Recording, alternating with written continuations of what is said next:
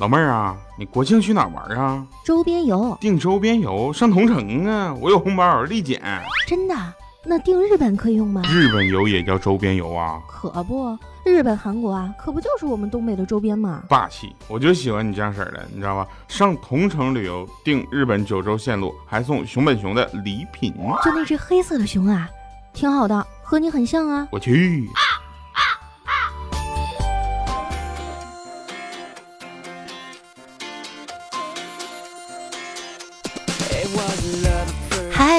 手机边，我亲爱的你又见面啦！欢迎你在每个星期二的时间呢，在喜马拉雅平台上面来收听，让坐不起头等舱的你也可以享受贵宾候机厅的同城旅游冠名播出的糗事播报。下载同城旅游，不买头等舱也可以进入到贵宾厅来候机。同城旅游真的不一般，点击节目泡泡条，领取同城旅游二百元红包，带上家人畅游全世界。我是。不太敢浪，怕自己浪起来成一汪碧池的主播彩彩。即将到来的国庆小长假，你打算去哪里玩呢？有朋友提议说，如果国庆假可以错峰放假就好了，这样呢人就不会太多，不会走到哪儿都挤挤挤了啊。确实，有的城市呢已经有了错峰的上下班来解决拥堵的问题。那接下来我们是不是可以发明？错峰买房来解决高房价的问题呢？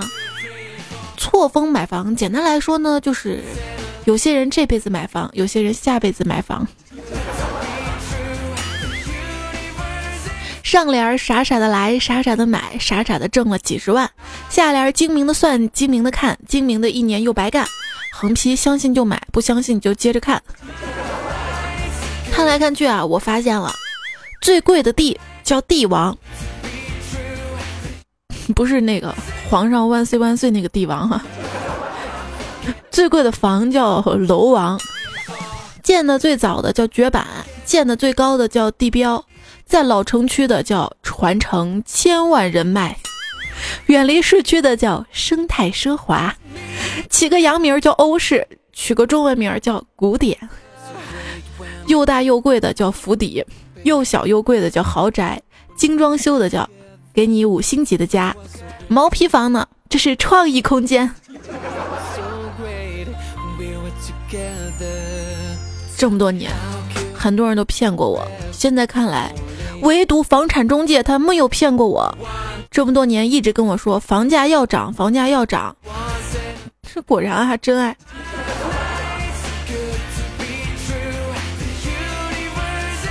朋友跟我说：“仔仔，你要买房就趁早买呀。”要求不要太高了呀，通风好的那又便宜的那是报刊亭，地段好又交通便利的那是地铁口小卖部，采光好又舒适的那是房车，通风好又便宜，地段好又交通便利又采光好又居住舒适的那是停在地铁口边上用房车当门脸房的小卖部，还兼卖报纸。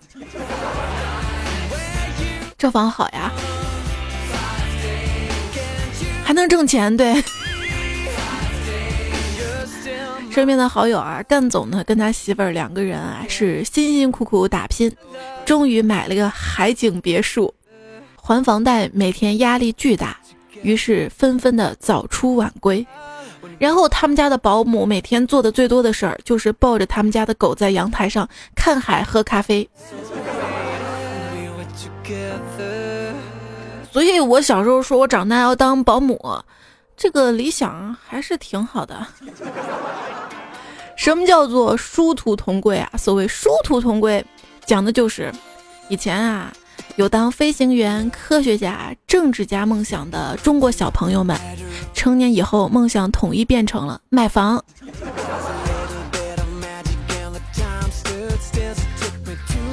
长大了就该懂事儿，做一个善良有分寸的人。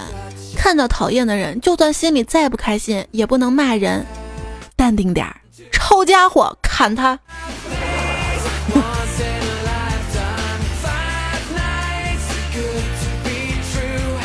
一天啊，我们办公室两位女生不知道因为什么事儿吵起来了，吵的那是个不可开交啊，我们都受不了，太吵了。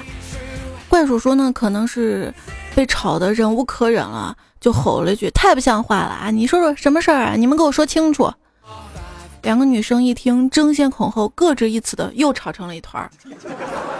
怪叔叔一吼：“够了！”胖的先讲，胖的顿时鸦雀无声。就这样劝架成功了，新技能 get。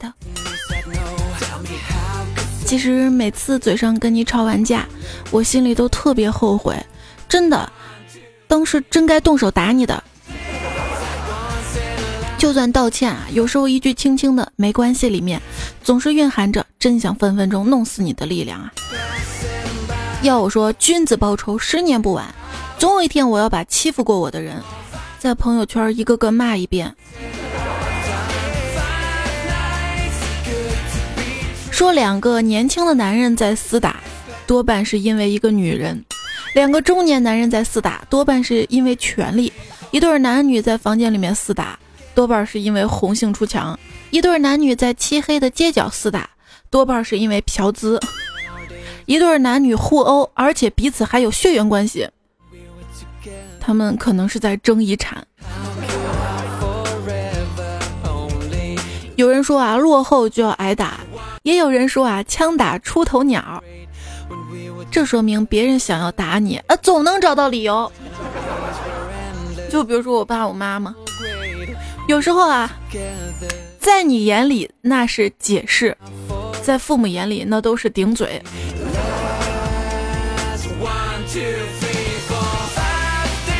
有一个有文化的妈妈是什么感受啊？就是她打我的时候都不说打我，说我给你增加血液循环。每次我妈打我的时候，我爸都会在旁边劝她啊，哎，你别总这样打孩子啊。也换换新花样啊！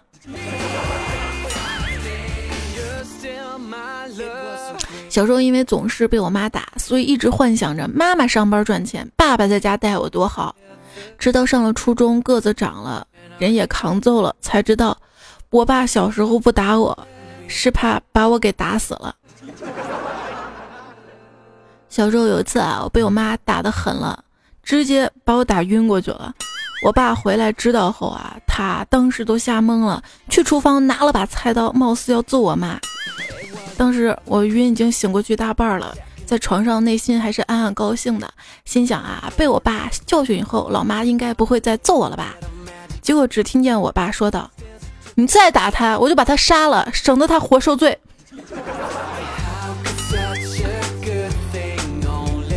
我童年就在这样的阴影下过来的。胖虎呢，比我幸福一点儿。比如说，他嫌他妈厨艺不行，就不爱吃饭嘛。于是他妈为了他报了一个培训班，每天去上课。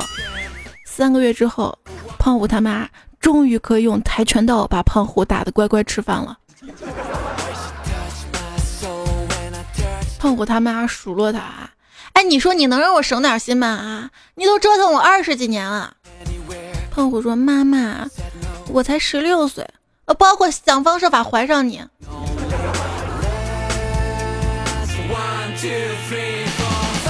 很多年前看过一篇文章啊，大概讲的是，相比富人家，穷人家揍孩子的几率更多，因为富人家通常会采取啊不许玩 iPad 呀，减少零花钱，不许去旅游，不许看电影的手段，以示惩戒。而穷人家本来啥都没有，就只能往死里揍了。看看各位段友被揍的糗事儿哈，真的真的说那年我十岁，偷老爸的烟抽被老爸抓住了，我一开口烟就噗冒出来了，我机智的搓着手，一边说天真冷啊。然而那年夏天，整个村子还是能听见我的惨叫声啊。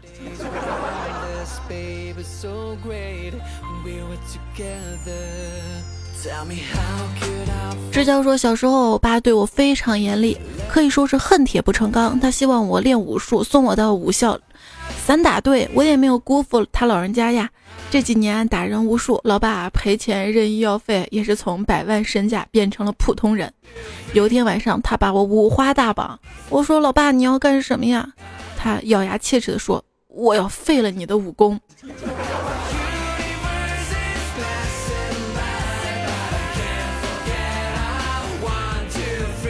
说到武功啊，我爸以前经常在家练倒立嘛，我就总觉得他带功夫都不敢惹他。有一次数学考了六十六分嘛，心想着这回家肯定是难逃一劫，发现他又在练倒立，赶紧手忙脚乱的把试卷翻过来给他看。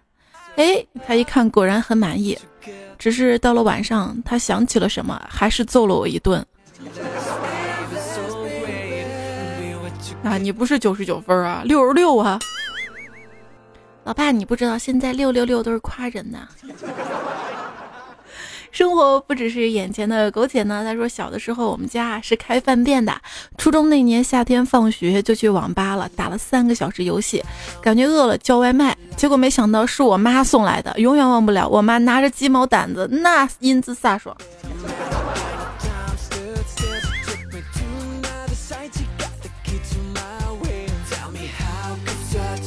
不学武林人说，小时候跟小伙伴偷偷把他爸爸拖拉机的摇把偷偷卖了，买了糖块跟冰袋吃。傍晚，他哭哭啼啼带着他老爸来我家，缓缓地说：“我我我被我爸打的实在吃不消了，糖还给你，爸就是他。”哎，那晚好漫长。问题你俩谁出的主意？爱的艾某说：“小时候呢，弟弟太顽皮了，被我妈狠狠揍了一顿，自己在那儿哭的气儿都喘不上来了，大概就这么哭的啊，不知道怎么就吹出一鼻涕泡来，自己把自己给逗笑了。我妈以为他没有被打服，然后又暴揍了一顿呢。”我小侄子有一次被我大哥给揍了，原因就是小侄子竞选班干部的时候，就学着电视上那个选秀节目嘛，愣是说自己父母双亡。段友小吴哥哥说，我昨天把儿子打了，今天他对我说：“爸爸，我以后好好听你的话，不要再打我了，好吗？”我说：“这怎么可以啊？这祖传的手艺怎么能丢啊？以前你爷爷也这么打我的呀。”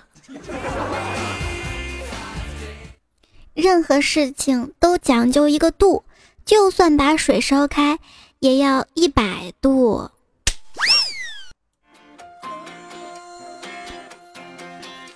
那什么比烧开的水度数还要高呢？找他，因为重力熏他千百度。好冷啊！去哪儿找呢？踏遍千山万水，同城买了票去找啊！你知道吗？现在这个时候呢，是九寨沟一年最美的时候，错过要等一年。打开同城旅游 APP，直接搜索九寨沟就可以。有人总说：“哎呦，彩彩你怎么这么安静啊？都不讲话的，太内向了不好啊。”其实他们不知道，因为我妈从小告诉我，如果你看谁实在是说不出什么好话。那还不如别说话。内向的另一个名字叫闷骚，闷骚另一个名字叫含蓄，含蓄另一个名字叫低调，低调另一个名字叫内敛，内敛另一个名字叫淡定，淡定另一个名字叫装逼。下回我就可以说你很内向了，哈哈。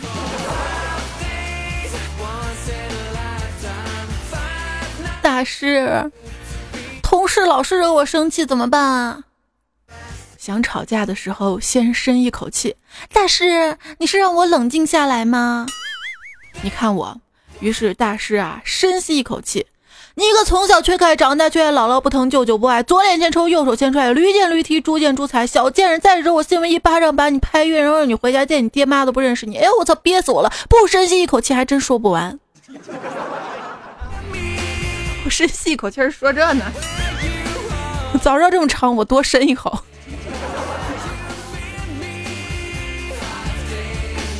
但是，你为什么要让我对他那么凶？他又不是你的隐形眼镜，凭什么把他放在眼里？走路上无意中听到一个女子跟别人打电话，说了一句让我百般沉思的话，看着还蛮生气的。他说：“你别惹老娘，老娘使出断子绝孙嘴。”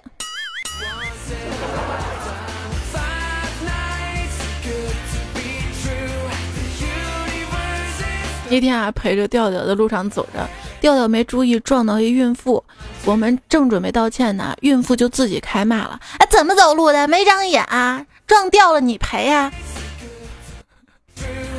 撞掉了不是撞调调，就是孩子撞掉了。听到这儿，调调直接回了一句：“赔就赔，不就是一晚上的事儿吗？”现在还忘不了她旁边老公的眼神呢。还有一次路上发生了吵架的事情啊，一男的骂一女的：“你长这么难看，也不知道你爸妈是怎么把你生下来的。”女的说：“我长这么难看，也是我爸妈给的。”哪像你街坊四邻凑的凑的。这男的见说不过，说：“哎呀，看你是女的，我不跟你一般见识，别 TM 再惹老子了。”女的说：“哎呦，我还就喜欢你这种身上不长膘却硬装出来的。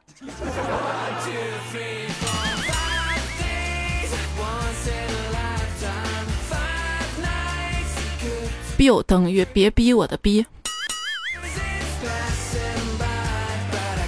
你见过最牛的人是什么？我见过，就有一次，一个骑自行车的骂开大货车的，你你你你 T M 想死吗？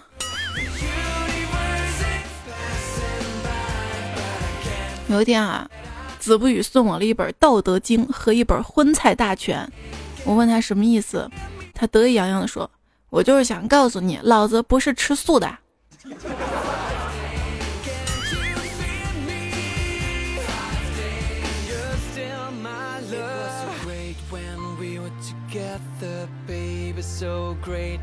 骂人讲点素质。嗯，你如果说这个滚犊子好吗？有素质点就改成奔跑吧兄弟。这是奴西说的。段友我年轻心不定说，我一朋友骂我 SB，我想了想就问他 SB 说谁呢？他说 SB 说你呢。瞬间我觉得我好聪明。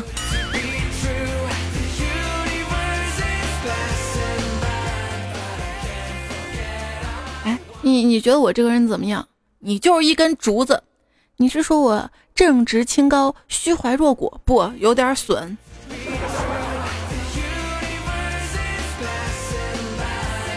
哎，哥们儿，问你个问题，什么呀？你是我最好的朋友吗？嗯，当然了，那我就放心了。刚电视上说狗是人类最好的朋友，我来确认一下。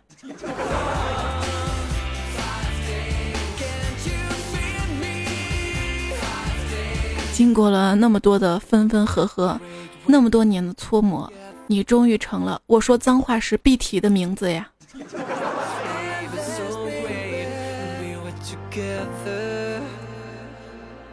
今天糗事播报呢，跟大家分享了一些骂人、打人、损人的一些段子，这些也仅仅是段子啊，希望现实生活中不要发生。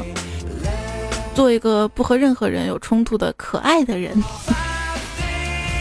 也是因为最近网络上特别火的郭德纲跟他徒弟两个人的这个骂架帖嘛哈，如果单纯的想学习一下写作文，还是可以看一看的啊。我就不站队伍了啊，他们说小学生才站队伍呢，只围观是吧？那小白说了，与这个禽兽搏斗有三种结局。赢了比禽兽还禽兽，输了禽兽不如，平局跟禽兽没什么两样。结论就是选择正确对手很重要。有一些人目空一切，只不过是井底之蛙罢了。即使他装的很牛，也不过是一只井底的牛娃。一天啊，小鸟呢来到了井边，看着井底的青蛙，就问道。哎，青蛙，外面的世界那么大，你怎么不出去走走呀？青蛙淡淡的说道：“世界再大，我却只愿待在这方净土上。一切都是浮云，世间的繁华与我何干呢？”呱呱呱！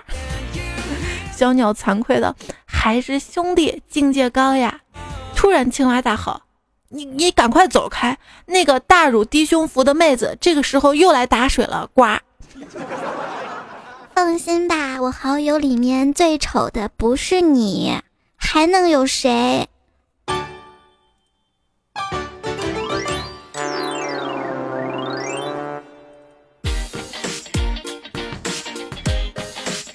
刚刚有个人坐我旁边我过去就是一巴掌真是的怎么可以压到我隐形的翅膀？手机边，亲爱的你，依然收听到节目的是每个星期二的糗事播报，我是彩彩。我的另外一档节目呢是段子来了，欢迎在喜马拉雅平台当中呢搜索关注，微信订阅号搜索彩彩。今天这期节目有点坏啊，不是教大家骂人跟打人呐，还是要告诉大家，这个骂人打人啊都是不对的啊，包括打孩子啊。然后这位段友叫谁许你不离不弃，说教你一招打人的办法啊，我们就看看啊。他说看谁不顺眼一巴掌扇过去，那货一脸懵的时候呢，你可以再扇一下，然后你说好事成双，之后再扇一下，说事不过三，再扇一下，说哎我刚说什么来着？趁着他还懵着，然后你就可以跑了。跑不过人家，千万别这么做啊。初中的时候，我们班一男生跟隔壁班的男生打了一架，最后两个班主任一通调解，同样认为自己班学生没错啊，于是两个班主任又打了一架呀。这就说打狗看主人呐。这个俗话说打狗看主人，我想就是因为我本人没什么出息，所以我家狗经常在外面挨打呀。酒吧里面跟别人起了冲突，我指着对方说：“你也不出去打听打听我是谁。”然后趁着对方出去打听，我就从后门偷偷溜走了。就是播报，静静吐槽啊！再看大家怎么说哈。段友滴滴答答说，一次啊，朋友七八个喝酒，喝高了一句话没说，对其中两个人要打架。A 打电话让一大哥帮他安排一车人要削他。然后一车人到了，领头的直接走到 B 面前问你是不是 A 呀？谁欺负你了？咱兄弟削他。再然后 B 可能太害怕了，就对那车人说：“是啊，我就是 A，削他。”然后就没有然后了。A 叫的人最后把 A 给削了一顿，我看着也是泪流满面呀。以后叫人打架还是叫认识自己的人来安全呐。还是喝酒的时候啊，这个素饺子呢留言说晚上吃烧烤，遇到一很好的哥们儿，一脸悲伤的喝闷酒啊，问他咋了，他说失恋了。我说不可能啊，你们俩感情这么好，不都约好见父母了吗？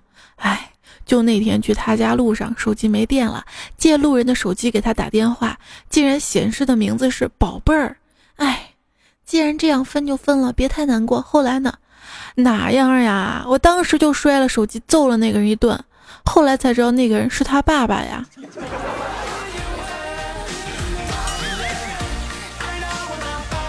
年龄看不出来呀。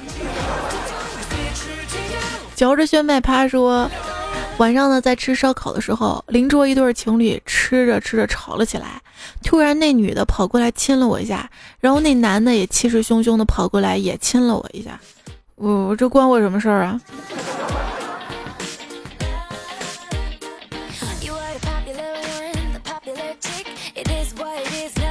刘娇娇说：“初中的时候啊，班上有个妹子背后诋毁我，到高中了还是一个班。我从朋友那儿听到之后没说什么，默默向老师申请跟她换到同桌，然后花两年时间和她成为无话不谈的闺蜜。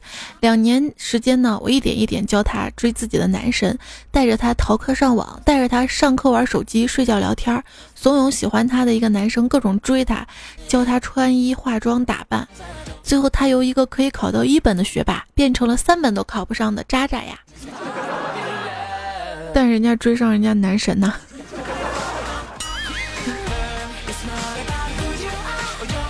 不过，女生跟女生的关系啊，真的是蛮敏感的，真正能特别好相处的不多，尤其是上学期间啊。这女生的关系到底有多复杂呢？这么跟你说吧，我们部门有六个女生，但是开了五个微信群呢。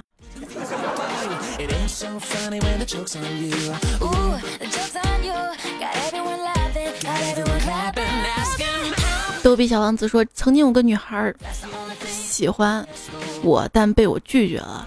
后来他说放学叫他哥打我，我满不在乎的笑了笑，无所谓啊。其实内心怕的要死。后来他哥没有打我，但是我幼小的心灵深深的受到了伤害。他哥当时就说了一句：“妹子啊，你要我打的就这丑逼吗？算了，我下不了手呀。梁慧说，高中时候啊，一女生被一群男生按倒，后来学校开除了那群男生，还在喇叭里面通报，说是男生跟女生玩耍过分呐。那要看按倒的地点在哪，是在操场上还是在？男神经过说我是双胞胎，同学问我你平时跟你弟弟打架吗？我说我们从来不打架。他说你们关系这么好啊？我说不是，是因为我们彼此太了解，都知道对方的实力，没有必胜的把握，所以从来不敢轻易的出手呀。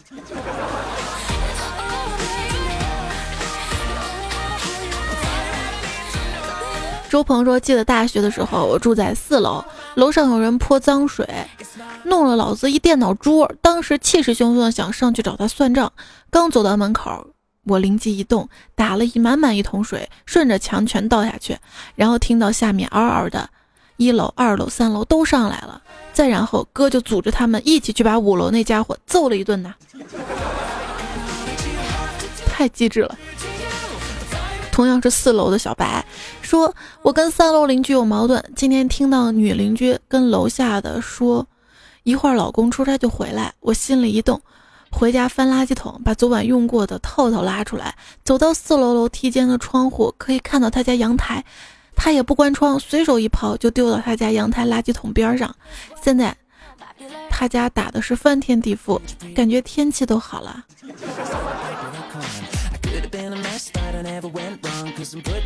这个叫领玉冰的朋友就说：“今天你踩我头上，明天我长你坟上。”小财说：“谁要是惹我生气，我就在他睡觉前给他吃安眠药，然后再给他吃泻药。想想第二天起来满床的，我就泄气，我我就解气。那个，你得有机会给他喂啊。”古人说，昨天就被单位领导骂了，好委屈。晚上回去，果断上淘宝，点击私人美女叫醒服务，付款三元购买一次，写上领导电话完毕。现在都已经中午十一点了，领导还没来上班。听说他跟他老婆去民政局了。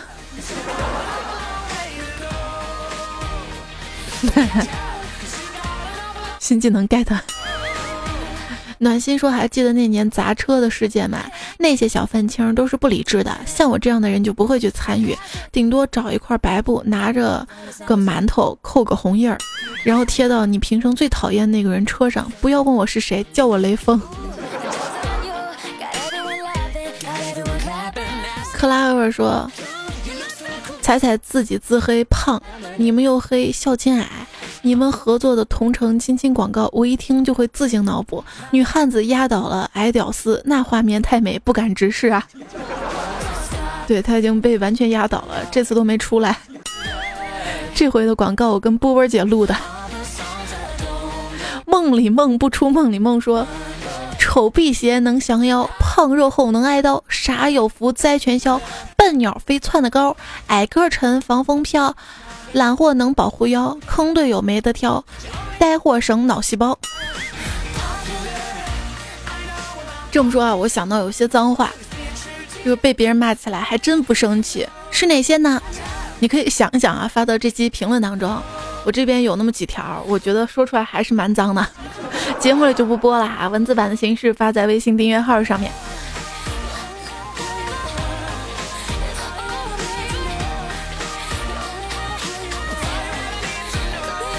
夜莺说：“自古大王爱射雕，自古射雕费蛮腰，自古蛮腰靠贴标，自古贴标吃火烧啊。”空心菜说：“我叫王二牛，我身高二米八七，会做饭，会洗衣，八块腹肌，会修电梯，从来不乱丢垃圾。英语八级，日语二级，跆拳道黑带，散打搏击，撕逼扯屌玩弄人妻。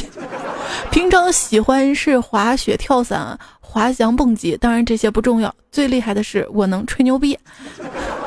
看上我，请加彩彩微信。小白说：“彩彩呀，咱笑点有点太高了吧？没有呀，笑点不高。那那那我挠你脚心两个小时了，你笑一下行不？不是不是，你得脱了我的鞋试试，你看我笑不？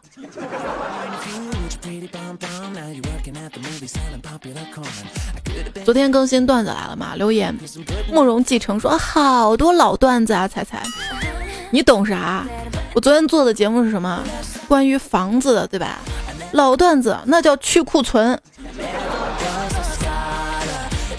闪出一条邪路，说上联细说当今乱世，下联大话现在红尘，横批段子来了。谢谢啊，小兵先生说踩呀踩我呀逗我呀，还记得那么多年前都喜欢说帮忙踩空间，说的就是你吗？空间待不住了，出来了。采样说人民币上的防伪技术采用的是日本的欧姆龙环，所以抵制日货的朋友把人民币丢给我吧。那就算我们抵制纸币，我们也可以把钱存银行呀，也不会给你。爱我女神说二十多岁年纪，有的人脱了单，有的人脱了贫，而我却脱了缰，像只哈士奇一样在二逼的道路上狂奔呐。那也说明你在前进中啊。从零开始说关于买房这事儿，我得说两句。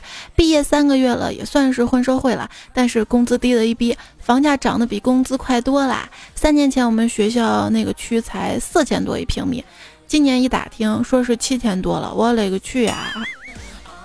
没事，你才刚刚毕业三个月嘛。也刚过实习期啊，工资肯定是会涨的。别问过去说农村有套房，四川地震之后新建，马上结婚了。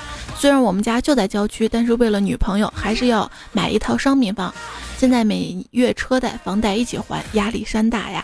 还有才好多鱼说每个月三千多的房贷压得我喘不过气呀。这一期节目让我听得好心塞呀。刘松说。不为别的，只是觉得挺有感触的。背井离乡，全是为了房。梦想呢？梦想不就有套房吗？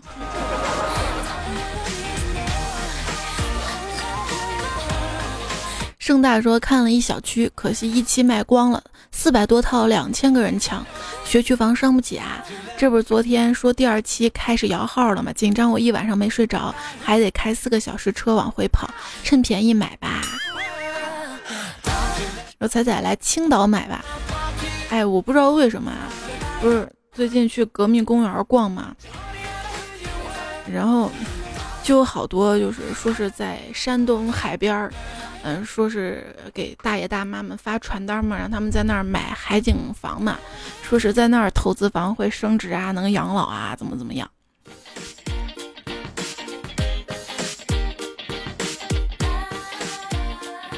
猫小麋鹿说：“当初啊，有人十万块钱抵账给我们家一户房子，我妈各种看不上就要钱，最后来回要了八万多现金。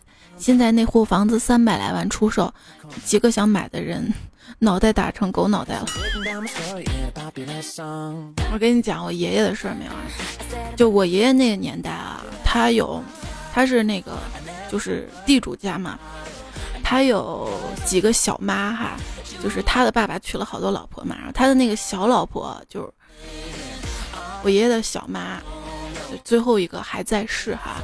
就是他有上海一套房遗产，他因为自己没有孩子，当初说是要给我爷爷，我爷爷觉得是小妈嘛啊，当时对他有芥蒂嘛，也跟他赌气嘛，硬是没要。他现在已经后悔了好几年了。后来那个房子给了我一亲戚，然后那亲戚呢把房子卖了，开了一厂，然后那个厂也赔光了。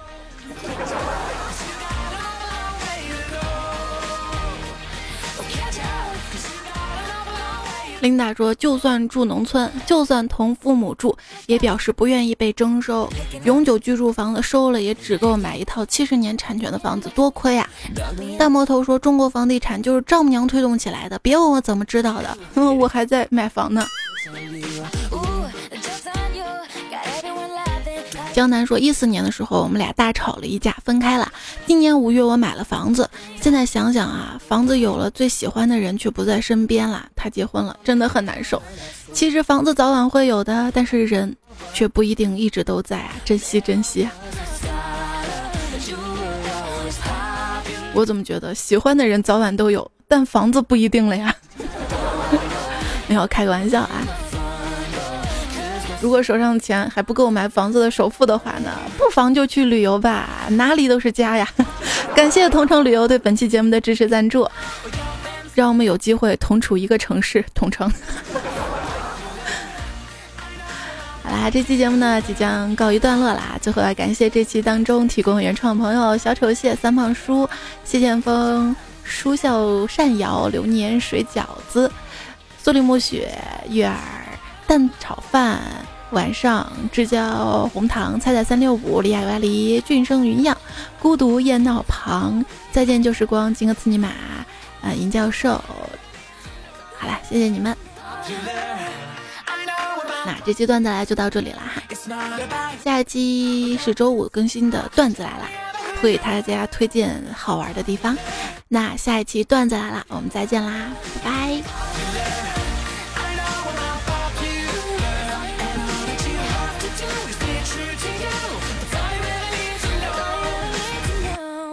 拉肚子之后整个人变怂了屁都不敢放一个。